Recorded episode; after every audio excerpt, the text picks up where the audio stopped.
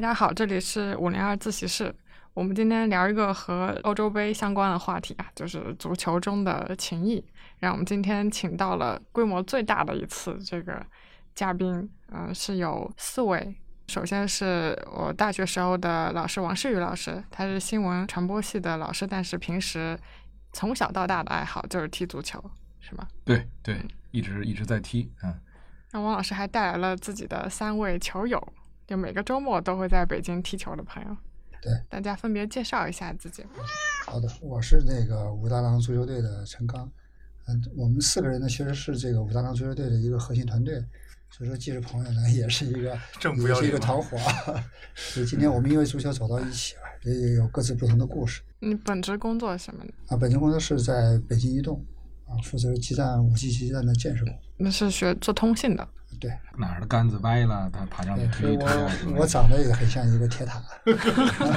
瘦高型的，对嗯，足球呃场上也踢后腰嘛，比较强硬。呃，有时候还有门将。对哎，现在主要是应该是门将。嗯对，因为随着年龄增长，这个经历比较丰富，什么位置都待过，也会老大哥老被小兄弟们嘲弄啊。其实虽然我觉得我状态比他们还好，但他们都不服呃 您是武大郎足球队年纪最大的一位吗？啊哎，资历最深的吧，不是说年纪最大是你是年纪最大。所以其实年龄不是问题，身体状态也不是问题。什么是问题？什么问题？这个态度、情谊是问题。刚哥对自己的界定是第二任队长，嗯，嗯，因为我们有我们有前世，对我们还有前世，因为我们原来最早的时候是武武大校友队，啊，那是武大郎的前身哦，啊，所以我其实成立武大郎足球队之后呢，可能，啊，我可能就被他们架在这个位置上一直考考到现在，比较德高望重，德高望重，嗯，那个我是武大郎的刘海生，呃，大家都叫我大海，特别王老师，我喜欢王老师叫我大海的那种感觉。呃，我现在是在那个新银行下面一个消费金融公司，主要是从事信贷这个行业。呃，曾经呢也当过八连兵嘛，然后有幸去过索马里，然后也环球访问，访问过呃十十六个国家，看了十八港，总环程是是五万多海里。呃，基本上地球绕了一圈，然后因为足球嘛，然后每去国家，我们基本上都会有一个足球赛。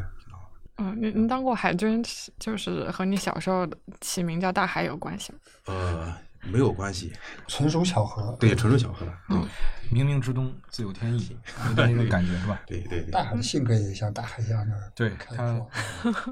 他他他是，鸡皮疙瘩起来了。但是看呃对，名名字是这样，人也是比较宽容，但是宽容就是看起来呃挺粗犷，实际上非常细腻，呃对对我们的一些细节观察、表情啊什么的，能体察人心的是吧？刚哥每次守门不高兴，他都能看出来，嗯，人家有时候安慰一下，对对，然后呢，跟我战友一起就是经历了一起去出访的那些经历，等会抽空的时候，我到时候跟我战友一起给大家分享一下。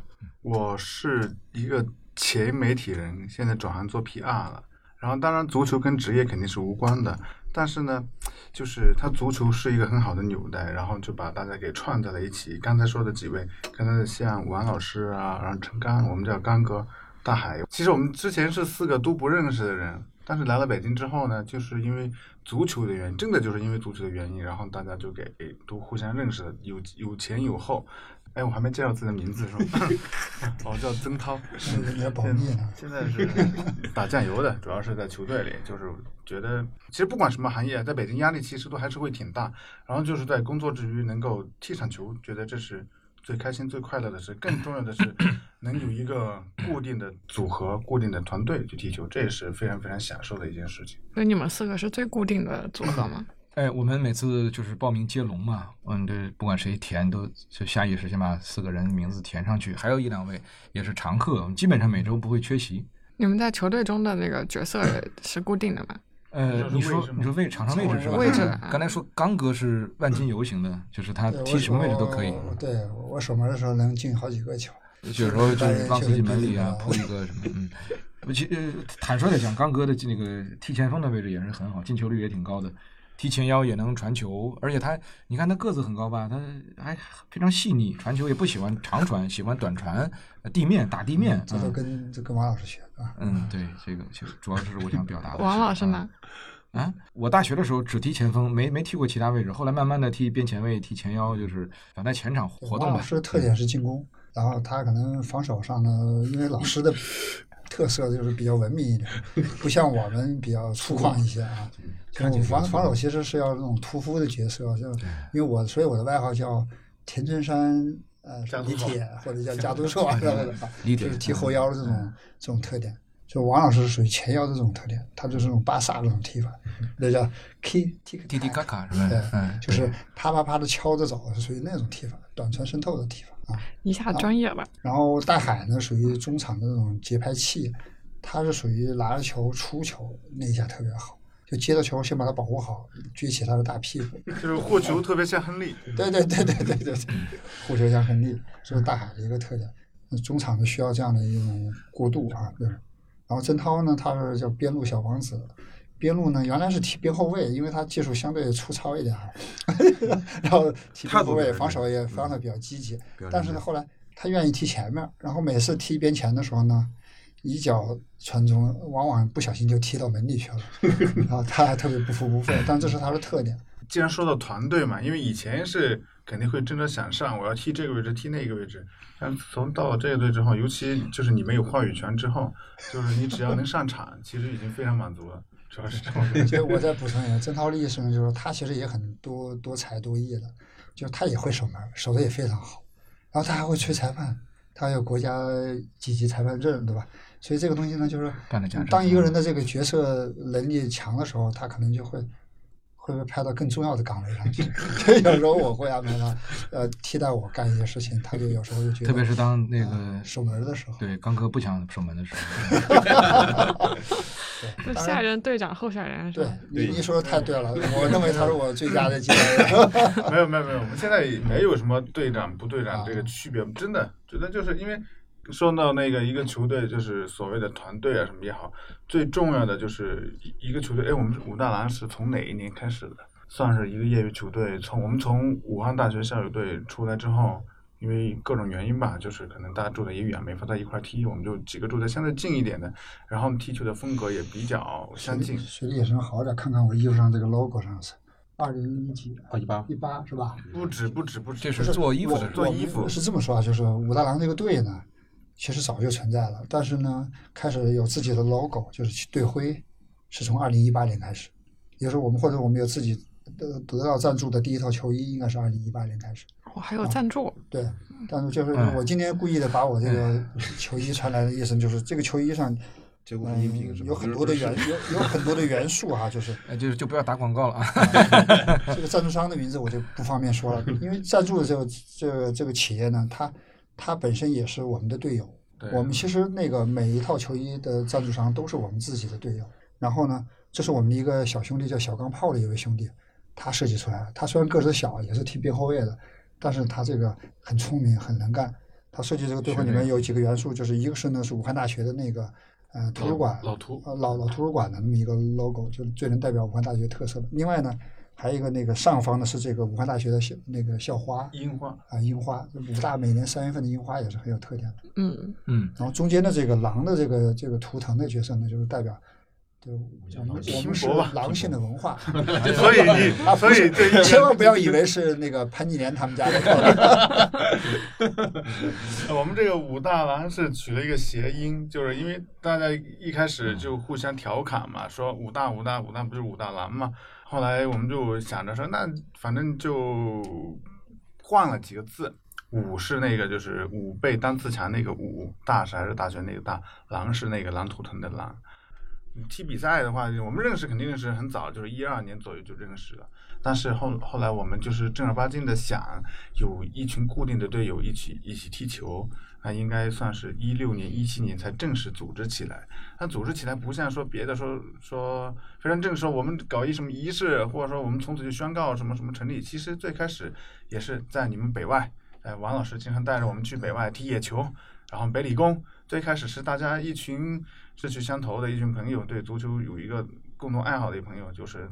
踢遍了北京的魏公村附近的 所有的高校，什么民族大学呀、外外国语大学呀，然后北理工啊，然后包括那会儿的清华呀、北大，然后都去踢，然后就慢慢踢。他觉得人越来越多之后，有时候场地也可能也没那么固定后，那我们就想着说，我们还不如组成一个队，然后组成一个队，然后一起约约对手啊，然后找一找相对固定的场地啊，就这样慢慢有了一个球队的雏形。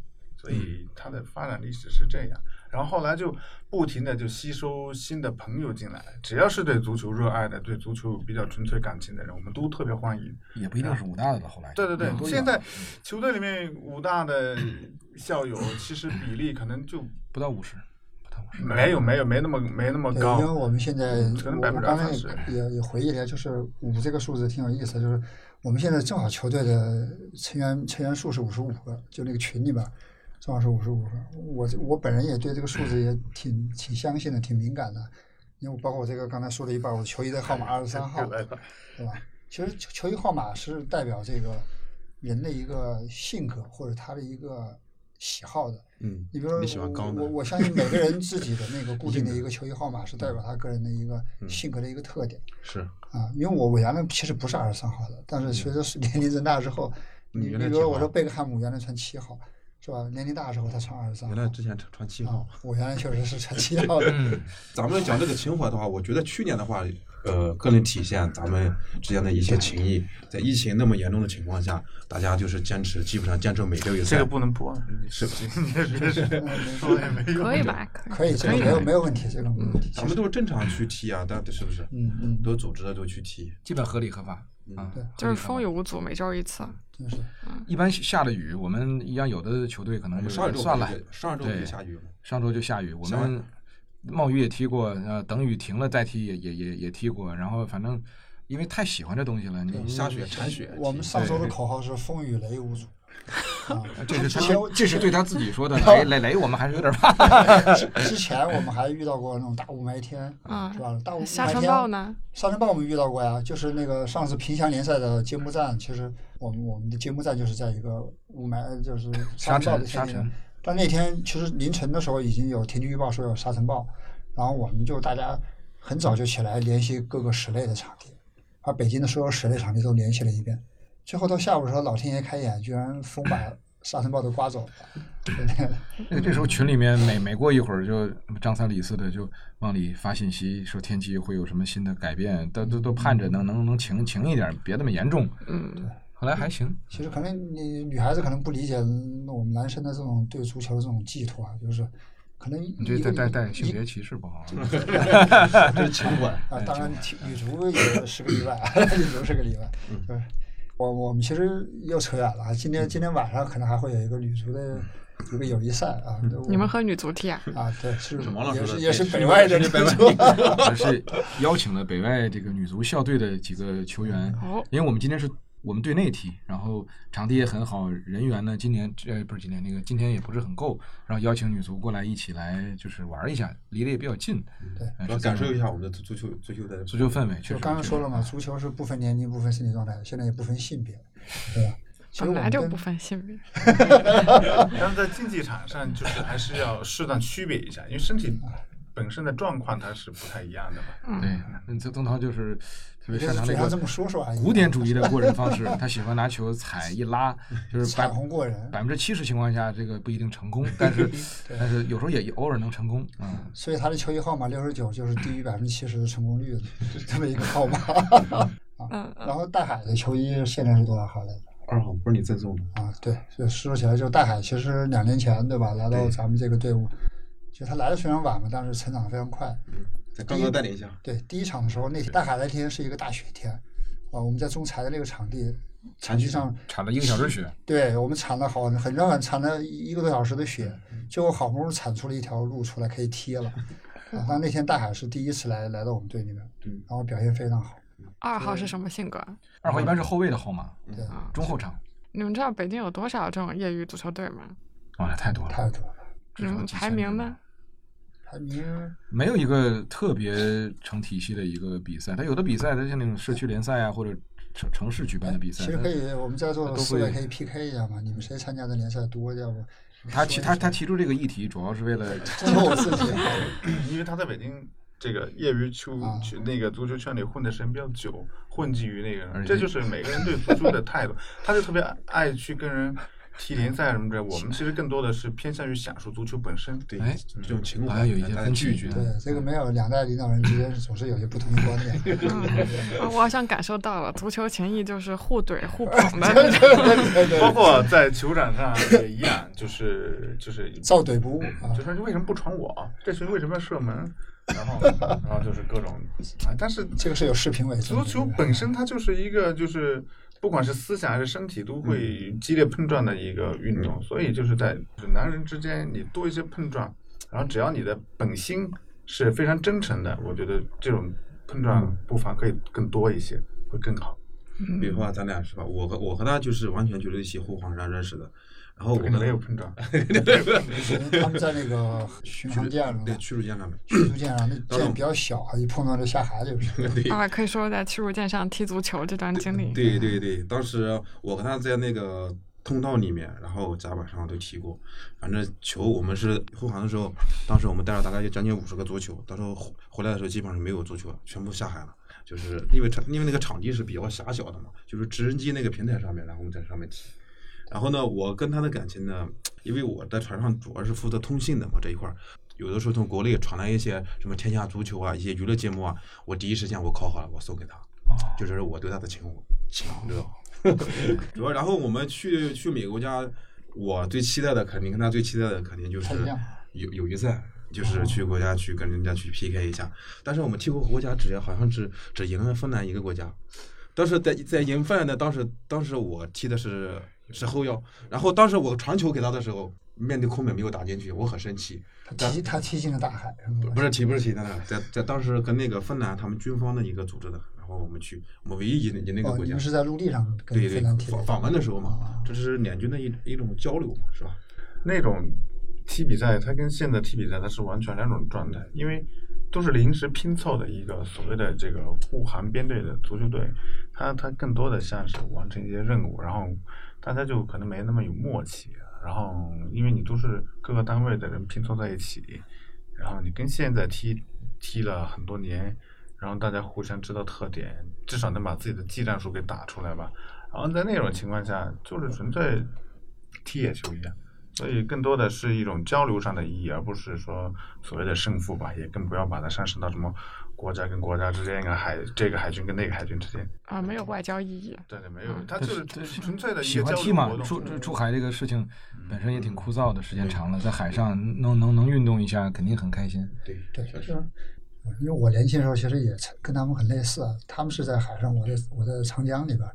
我们当时、当时做那个长江通信导航局的那个一个一个网络建设的时候，也是开一艘船一辆车沿着长江下来，每到一个这个小县城，我都会到他们的人民广场去，穿着我的小小平平底鞋去踢一场，那真是年轻的时候的那种回忆。刚哥他的那个精力超出常人，他一周有时候能踢四到五场比赛，那一周一共七天，他踢四场，什么概念？说这念？经历，我也说我经历很丰富，啊，原来是我精力充沛嘛，丰富的前提是充沛，你你充沛才能丰富，所以他就一直在踢，每每就几乎每天隔一天晚上都要踢一场，而且踢的是那种有一定对抗性的，不是那种散步式的比赛，这他是就有点不太符合他这个年龄，我觉得确实很厉害，我们都很佩服，对音频节目看不到长相，就是可以在就大家可以想象，对，可以啊想象一下他的年纪。哎，呃小老师描述一下，呃，眼睛不大，戴个眼镜啊、使劲睁也也也就这么大，然后呃，头发还非常的茂密，呃，黝黑，偶尔有几有有有有几缕白发，然后呃，肤色偏黑一些，是吧？我我以前写写写过一篇文章，呃描述我队里的几个队友，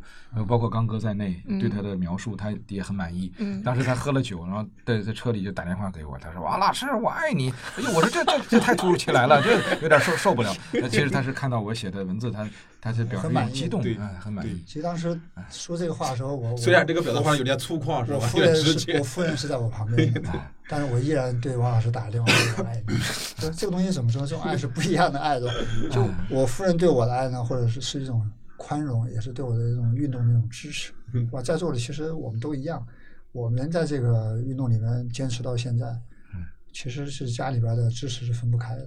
对，包括今天来参加这个节目。其实换，其其实可以换一句话说，就是说刚才说什么风雨雷电啊，什么雾霾沙尘啊，都不会阻碍我们踢。但是呢，但是但是唯一能阻碍的就是家里人，这是中年男人的呃痛楚啊，无奈啊。对，这其实是我想问的一个话题。好多视频平台上不都有那那个一些朋友做的一些小小视频嘛？讲怎么跟家里面这个斗智斗勇啊，怎么这个说说说过谎啊，出去啊，或者赔礼道歉啊，这其实，在我们生活中多多少少都都都发生过。嗯，嗯，带着复杂的心情去提。对我，因为我我有一个女儿嘛，然后她妈妈呢，其实管她管得很严，然后呢，有时候也会让我来管她，因为你是慈父。但是呢，如果学习跟足球正好发生时间冲突的时候呢，呃，她妈妈偏巧又不在的时候呢。我还曾经把孩子带到球场过几次。嗯，对，这对这个爱。第一次的时候呢，我是带着他去知春路球场，还带着一个英英语单词本的背英语。他他他的背英语你在第二对，第二次是去北理工的球场。嗯。可能是我们的足球没有打动他，他居然去旁边打篮球去了。这个一波没有接好。说到家里人，这事这是我们球队最近非常流行的一个词，叫攒积分。就是工作日的时候一定要好好表现，好好表现，攒积分。有时候就是陪好了自己的爱人，然后带好了孩子，这是单倍积分。如果你能把丈母娘都伺候好，这有双倍积分。所以就是积分攒的好了，就是你能出来踢球。如果积分攒的特别够，踢完球说不定还能跟兄弟们一块撸个串、喝个酒。对，现在但是也经常有一些队友出现这个积分没攒够的情况，然后。真的是说，呃，他就必须得取消报名。真的有个别的这种情况。对，经常我们报完名后边有个括号待定，待定就是一个可能性来，可能不来。待定就是自己非常期待来，但是事实可能又不一定允许。然后呢，又出于这个面子和兄弟情谊呢，他不报又觉得别扭，对不起大家，那干脆我先把名字写上，括号留个待待待待定是吧？还写过什么大概率、小概率？那还有百分比。嗯，概率今天增加了百分之五，是吧？五十，嗯，对，我我觉得我现在概率基本上百分之百，因为确实家里边对我 特别支持。这是他那个家庭地位的一个一个提升，这也是多年来这个努力的结果。昨天晚上他打篮球打了三个多小时，他打了三个多小时，打的从五点钟打到八点八点来钟，嗯，体力特别好。平时积分攒了不少啊。不，他现在他家里已经不实行积分制了，已经。不是 我，我在我们家是这个，就是通信里面有一个叫十分多制，就是我我把我自己的时间分成很多小碎片儿，比如说来我刚才参加这个节目之前，我今天上午是一直带着孩子在做作业的，嗯，然后当然做完这个节目之后回去还继续带他做作业，一边做作业一边看 NBA 啊，对孩子突然有一个球那个。杜兰特投进一个绝绝平的一个球之后，哎呀了一下，然后孩子问：“怎么了，爸爸？” 对，就是孩子都比较关心父亲，就是不知道爸爸是出现身体上什么状态，一刹一刹那啊。嗯，都都挺不容易的，就是大家还是做出很多的牺牲和努力的。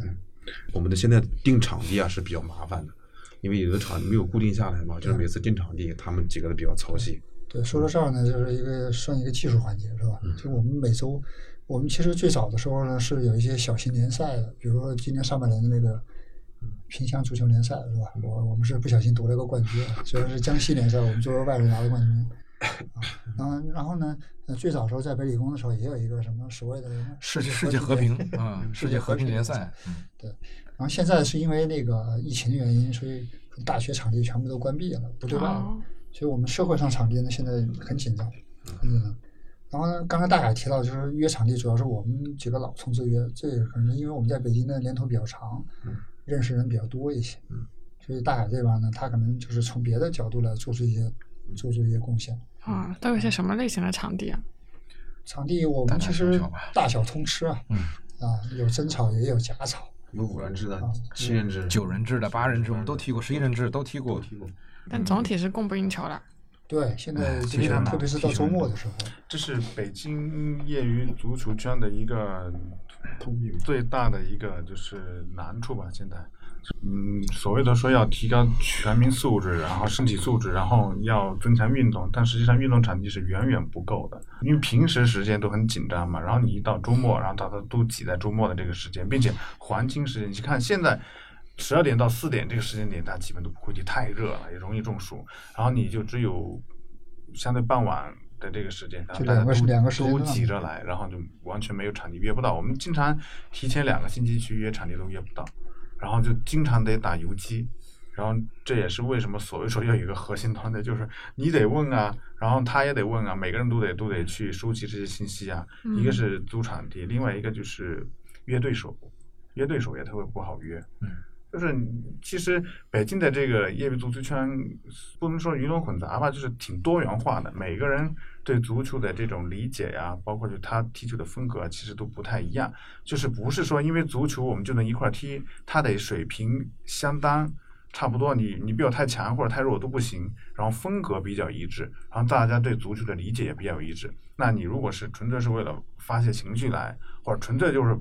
不管任何手段，我就是要赢比赛，要赢这场球。那可能跟我们这种以健身、以以这个提高身体素质为主要目的这种这种球队感觉不太一样。这种踢着踢着打起来了。对，有我们也也其实，在在那个业余足球里面，这是特别特别正常的一个事儿。就是我们经常会也看到过一些打架的呀，发生争吵的，包括我们也遇到过。就是这个东西不好说谁对谁错，只不过是说大家对于足球的理解。真的，足球本来就是有身体对抗的运动嘛，那嗯很难很难避免出现这种摩擦。嗯，有时候升级为暴力，这打打架或者什么。所以现在业余足球呢，其实也在分级。你比如说有有准专业的队，比如像北京的那种城市联赛，对吧？嗯。他们一些比较好的业余队就在那个队里，在那个级别里面踢。然后纯业余的呢，就像我们这种自己来约的、自己来组建的小联赛，还有一些不同年龄段。你像我还参加了一个那个北京市的老年人。老超啊，老年老年人足球超级联赛，你都已经可以参加老年人联赛。我已经连续参加了三年了。所以不小心暴露了年龄。报名门槛是年龄是四十五岁，四十岁。哦哦哦。其实老超是北京市疫情期间最早恢复的一个联赛。有没有一些你们踢球时候感受到的这个团队凝聚力的？高光时刻，高我们你是说打群架吗？再不打我们我们球队其实比较文明的。我们好久不打了，得得得得得有几个礼拜了，好像。尤其是我特别反感球场上打架的，我就觉得有有人觉得那是什么特别男人的表现，但是我觉得那是特别幼稚的表现。怎么就一下子想也想想找人单挑？你那次怎么回事？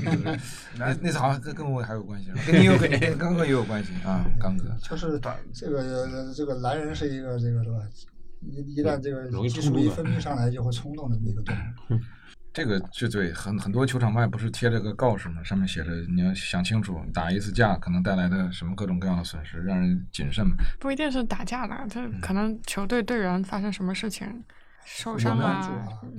我们每天都在互相帮助，就是盯场。比如说曾涛他正在开会，但是这个场地马上就很可能就要没了，被人抢走了。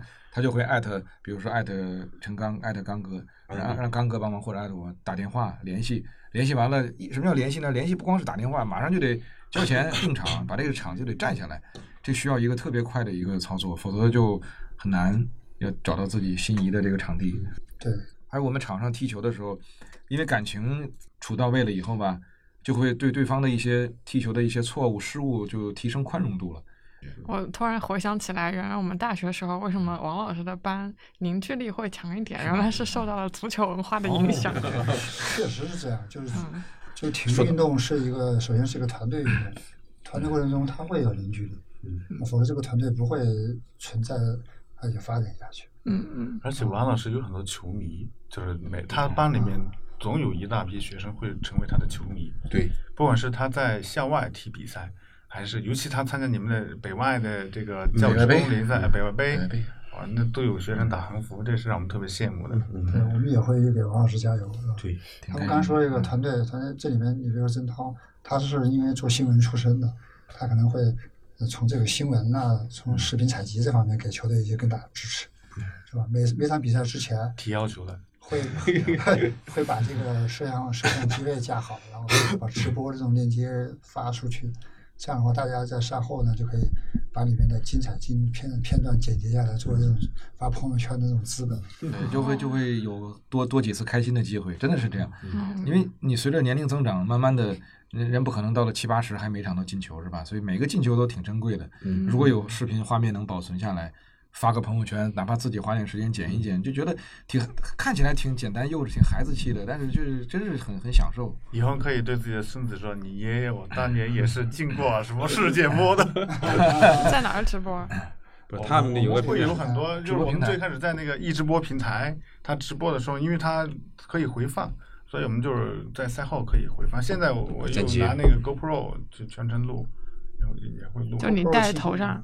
不是不是，我 们在矿工架在那个旁边的铁丝网上高处。对，你的建议非常好，我我我建议以后郑涛吹裁判的时候呢，就戴在头上。就我们这个团队里面，除了我们四个人之外，其实还有特别多的人在在给我们做出贡献，是吧？比如说远走他乡的这个猫哥，是吧？他是第一个给我们做摄像的，嗯。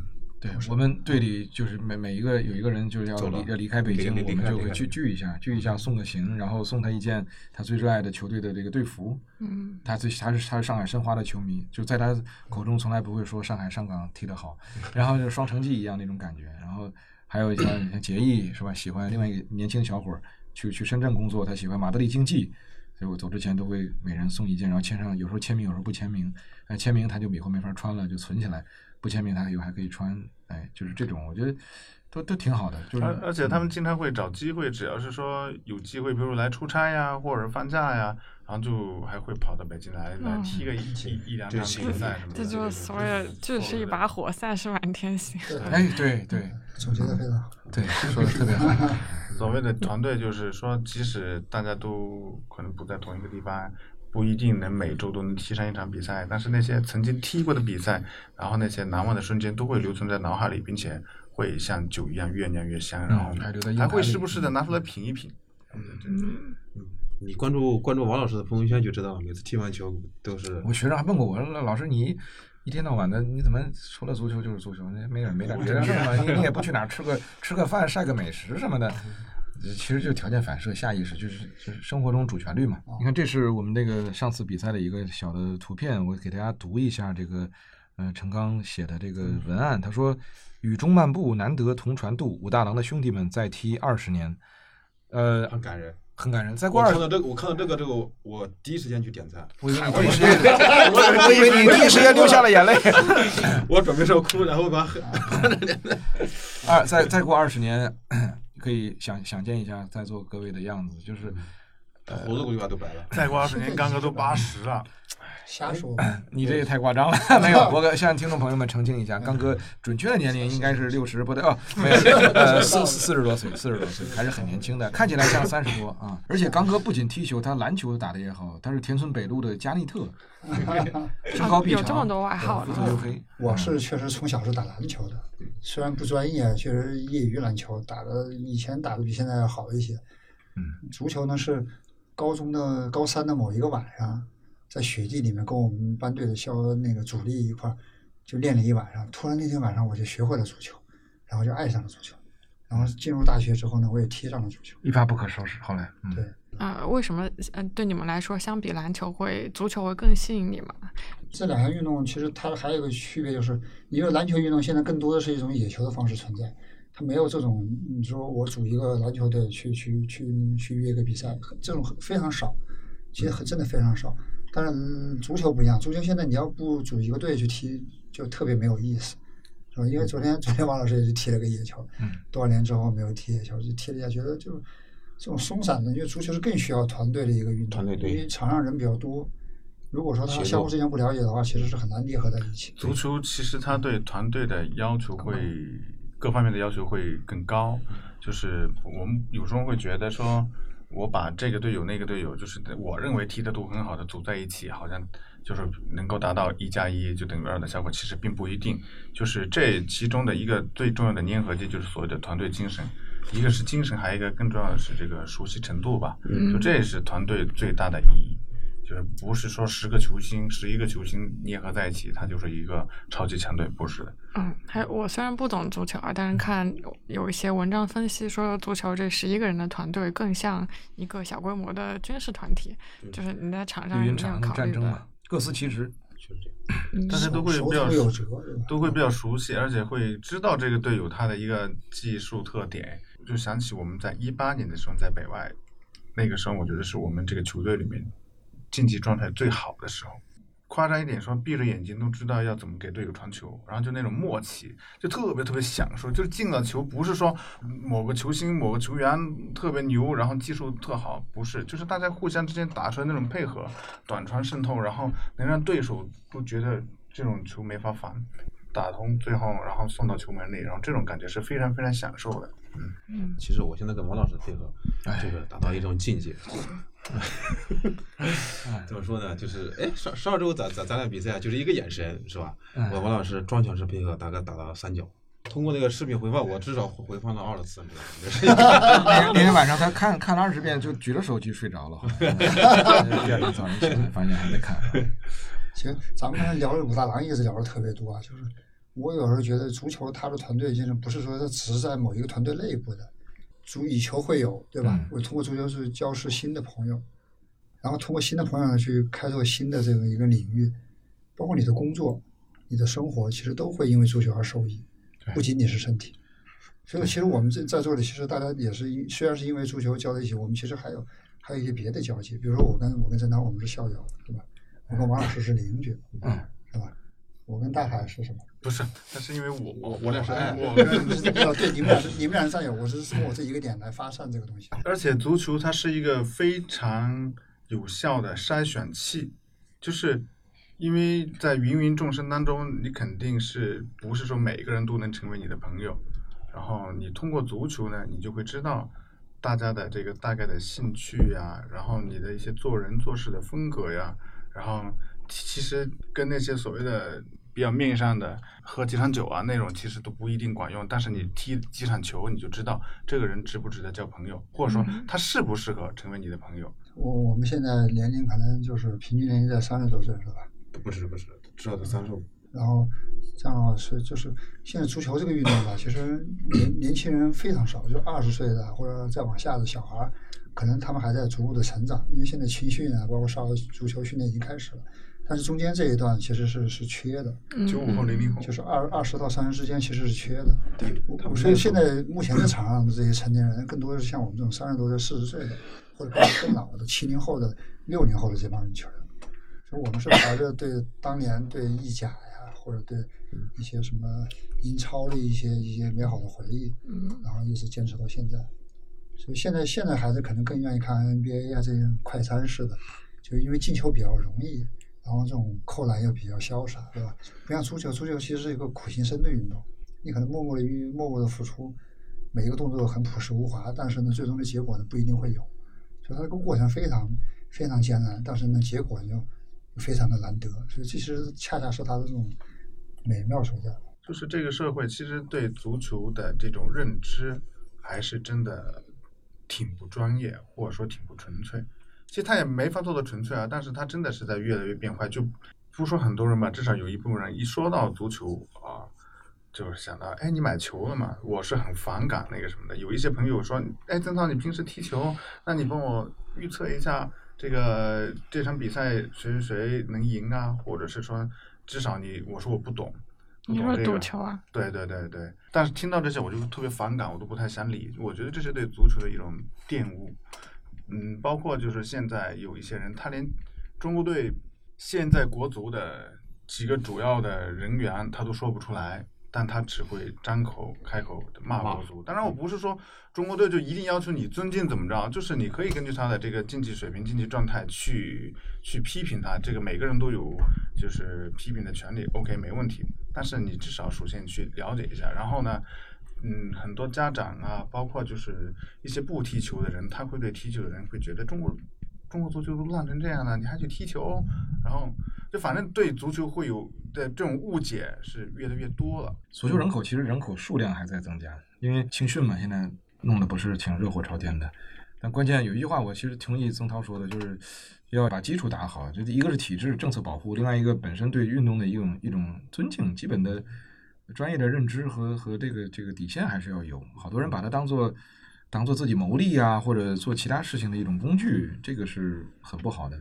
小孩子都学会踢假球，广东那边出现的少少年的比赛都出现了二十几比零，就为了其中一个队要出现放水啊或者什么，这旁边就是家长和教练，那就是在大家都默认知道这个事情不对，但是还做的前提下，让孩子们这么去做。你说这些孩子以后长大了，他再去踢职业比赛，他都什么样的记忆啊？假球全世界范围内都有，他关键是看在什么样的级别的联赛有没有一个约束机制，或者是法律的最机制。我最我跟你我跟你讲一个最最近的例子啊，这陈刚新讲的。是其实我们我我我组织了我们江西萍乡的几支队伍，加我们武大蓝队还有一两支队，我们就几几个平时踢的还比较多的队伍，然后呢踢了一个小型的联赛内部的，然后有一场比赛特别关键，就是武大蓝队，我没在武大蓝队，我我带了另外一种老乡队，武大蓝队他们是马上要夺冠的情况下，然后他们的竞争对手要跟我们踢。那如果说我故意放水，我们这支队故意放水，然后输给了他们的竞争对手，那么武大蓝队他们就在积分上就处于劣势，他们就基本没有希望夺冠了。所以呢，就要求我们必须要赢那支队。那那支队呢，肯定也会来做工作，包括有其他的一些老乡说，大家都是这么熟悉的朋友什么什么之类的。然后做工作了，会有有些人说，那因为我们都是老乡嘛，把冠军然后有个别的说，对，他说，那你把冠军留在自己队多好。但是我反正我从来没有跟我们的队员去说什么，然后反正我说踢球该怎么踢怎么踢，我们能赢就赢。但最终呢，我们是二比一，就是顽强的取得了那场胜利，相当于助武大郎。一臂之力吧，让他们夺了冠，就是认认真真的踢球，没有那么多别的杂七杂八的心思。嗯所以我觉得非常好这才是足球最应该有的样子。是的，根本就特特别特别棒啊！其实每个人对球的态度不一样，有的人宽容度大一点，有人宽容度小一点。有时候我们以前跟别的球队踢，对方是个是个公司或者企业的球队，他们也会就是把领导下半场换上去，然后还专门叮嘱我们对领导要呃好一点。所谓好一点，就是不要太太厉害了，下脚啊什么的。然后我们我们也会观察嘛，就是把这个领领导导的水平到底怎么样。哎，遇到过踢得像样的领导，嗯，虽然身居高位，但足球水平也还行。有的就非常糟糕，非常糟糕，也是要要一个就是我们说就是社会相处的一种一种方式。中国人本来就是人情社会嘛，对对对。也不可规避。这个东西没有没有办法，没有办法。那你们踢球的时候遇到过这种队员受比较重的伤吗？有就我我就骨折过两次，在这这个队。天呐，对，在座的四位应该是都受过比较严重的伤。有谁没有拄过拐啊？你说，呃，你本来可以不拄，我我执意给你买了一副拐，然后 现在拄上了。哎，不是，然后然后就就说说到拄拐，那然后把拐的，他说他那个等我好了，把这个拐到时候留给留给那个我转给另外一个队友，刚真给已经转给他了。其实真的很常见了，就是也很矛盾啊。说足球一个这个运动是提高人的身体素质，但是他好像又经常让我们受伤。当然，可能还是因为不太专业，然后再加上就是可能身体素质跟不上自己的一些想法。这样，王子说他骨折过，然后大海他是韧带他他的韧带膝盖韧带是那半月板。十字韧带，嗯，然后我是小腿的肌肉撕裂，然后刚哥只有他年纪最大，但是我比较硬朗。我我比较我我没骨折过啊，我我很庆幸在座的我没骨折过，但是呢，其他的毛病我都有，比如说腰椎间盘突出，这个有那跟有足球无有二十有二十年的历史了。他所以他踢球的时候基本不弯腰，他是直的，像铁板一样前进。我的腰有问题。我年轻的时候看见比我年长的人带着呼吸踢球，我特别不理解。我说都这样了，为什么还要踢？结果现在我也这样了，而且我还劝大家，我说你们都带上呼吸吧。你看，连勒布朗詹姆斯都带呼吸，你为什么不带呼吸？是吧？带呼吸并不丢脸，只是对你自己的一个保护。我我我那会儿骨折了，我上课在在咱们北外那个英语楼，你去过的那个楼没有电梯啊。八点钟上课，我其实七点就得提前一小时到，因为我骨折，我怕人多的时候上不去，一挤再给我挤下去，再造成二次骨折，那就麻烦了。我就拄着那个拐一节一节跳上去的。刚才他说那个我们另外那个队友彭潇，他为什么后来做手术？他就是那场那联赛联赛里面有一场比赛，他没带呼吸，他本来那时候已经伤了，可能没那么严重但是他为了这个球队能够有更好的表现，因为他踢的挺好，然后他就坚持到下半场又上了。就是有时候我觉得就踢球就是那股劲儿啊，就是你知道这个比赛重要，大家需要你去表现，但你自己有伤，就这个上这个伤你到底能容忍到一个什么程度？疼痛你能不能忍？他就忍了，忍了就上，踢完了下来更加痛苦。包括我的膝盖的伤，也是因为在大学的时候那个打封闭上去踢比赛。年轻的时候呢，不懂得这种运动的医学，比如说踢球受伤了，今天比如说今天下午受伤，明天明天有一场很重要的比赛，嗯我就拼命的按摩，拼命地拿热水泡，这都是这都是错误的尝试。现在大海就特别棒，他每天踢完球之后呢，他回家先冲冷水澡，用冷水把把关节啊、膝盖都都冲一冲。我我我当年伤了，我想踢北外杯踢不了，我给北医三院打电话，我查号台查的号，我打过去，我说我说您这儿能打封闭吗？然后对方给我来了一句，他说这你谁呀、我我说我我是一个大学生，我说我想踢学校的比赛，腿脚踝扭了。他他说你是不是疯了？运动员才打呢。就跟我今年这个小腿撕裂一样，哦，就是因为第一场感觉到疼痛，第二场还是跟着他们去了。足球它会上瘾的，它是一种瘾，你知道吗？就是你在场边觉得啊，我还是要去，然后我就上场了，上场了没几分钟，啪，那就啪，肌肉就断了，就能听到一声响的那种。嗯跟放鞭炮一样，啪！这足球受的伤，这风险还是蛮高的，都是韧带断了呀。我们都是那个带病生存，带病踢球，就是成常态化了。就没有没有所以有一部分人其实就放弃了。四十多岁还在踢的人，其实也并不是很多。你们在看足球比赛的时候，有没有让你们比较感动的一些呃瞬间啊、故事啊？啊，太多了！国际足联不是有那公平竞赛奖吗？当年那个迪卡尼奥，意大利的那哥们儿在西汉姆联的时候，他就是那个球，呃，他可以进了，进了这个这个这场比赛，可能这个队就要赢了，但他知道是门将是因为受伤了赶不回来了，他他就对着空门把球踢到了底线。当时他当时他们比赛马上就要结束了。这球进了，他们就赢了，然后全场就是客队的球迷在给他鼓掌。我觉得那个事情做的真好，就是他知道这球不光彩，进了我好像就是利用别对方的一个受伤，我我进的，他就能够选择把球踢出去。我觉得这个是非常令人敬佩的。要公平的赢。对，没错，都是没错。其实，在我们野球场上，就我们平时踢比赛的时候，也有一些小细节，就譬如说有有有受伤就立马停下来，包括一些有争议的球，因为可能请的裁判他也不是特别专业的，然后为了不让气氛进一步紧张，那么有时候就说，哎，别争了，别争了，就啪一脚把球再踢回给人家，不是说为了一两个球进球，或者为了一个得分，或者为了一场胜利，然后去舍去了足球它本身的最纯粹的东西。对，足球既是竞争也是公平。就是我觉得足球它还是个哲学，就是你你得知道自己你想要什么，其实你要的是快乐。足足球对于我们四个人来讲，就是就是每每周的一个盼头。有时候你你这一周一想工作也好，其他的牵绊也好，会有压力。哎，想想到周末、周六或者周日有一场比赛等着你，你会见到这些喜欢的或者不喜欢的，或者哎哎开玩笑，都都很喜欢的这些兄弟，你会觉得挺开心的。就大家除了踢球场上的那些交流交流以外，那哪怕见面打个招呼、拥抱一下、击个掌，是吧？就是一种陪伴嘛。还有买水啊，大家一起坐在一起，夏天吃西瓜呀，就这些小的细节，我觉得是很很打动人的。你会带着很多快乐的心情离开这个球场，然后回家或者怎么样，然后下周又是一个循环。呃，我还想听听你们各自谈一谈，就是踢了足球之后对人生的看法，有没有什么比较大的成长？这个太很很宏大的叙事。我觉得，呃，一个人的性格可能是什么样子吧，就是什么样子。但足球呢，哎，可以让他就像一个推进器一样，让他的性格变得更鲜明。啊，因为足球它是一个有棱角的运动，嗯，球虽然是圆的，但踢球的人他是有棱角的，所以锋芒。对我们我们在踢的时候，我们有我们的爱好，有我们的这个这个喜怒哀乐，有我们的喜欢的不喜欢的东西。对球一样，踢球的风格一样，人也一样，比赛对手都是有这样的一种价值判断。呃，对我的人生的改变，就是让我变得非常的快乐，能够找到成就感，能够看到我在这项运动中的一些能力。嗯第二就是刚才刚哥所讲的，我们认识的这些兄弟，就是有时候你你受伤的时候，他们的问候，包括在一起互相呃照料也好，陪伴也好，看望也好，就是人与人之间情感的这种互通，非常的珍贵。另外一个就是一种陪伴，未来不管几年、几十年、十几年、二十年，像刚刚说再踢二十年，可能甚至更长。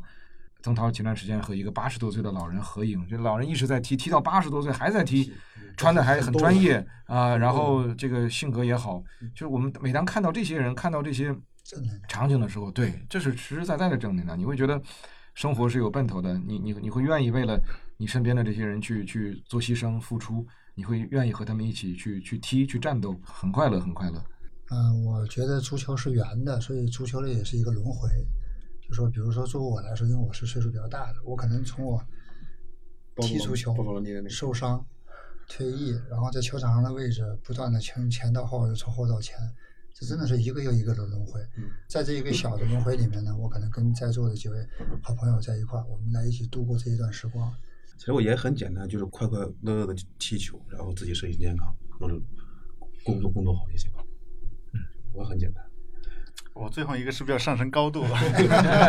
我觉得足球肯定是你输过了一个好的身体，然后输过了很多快乐，输过了很多朋友。但是我觉得足球对于我个人来说，更重要的是它提前给了我一个体验这个社会、体验这个世界的。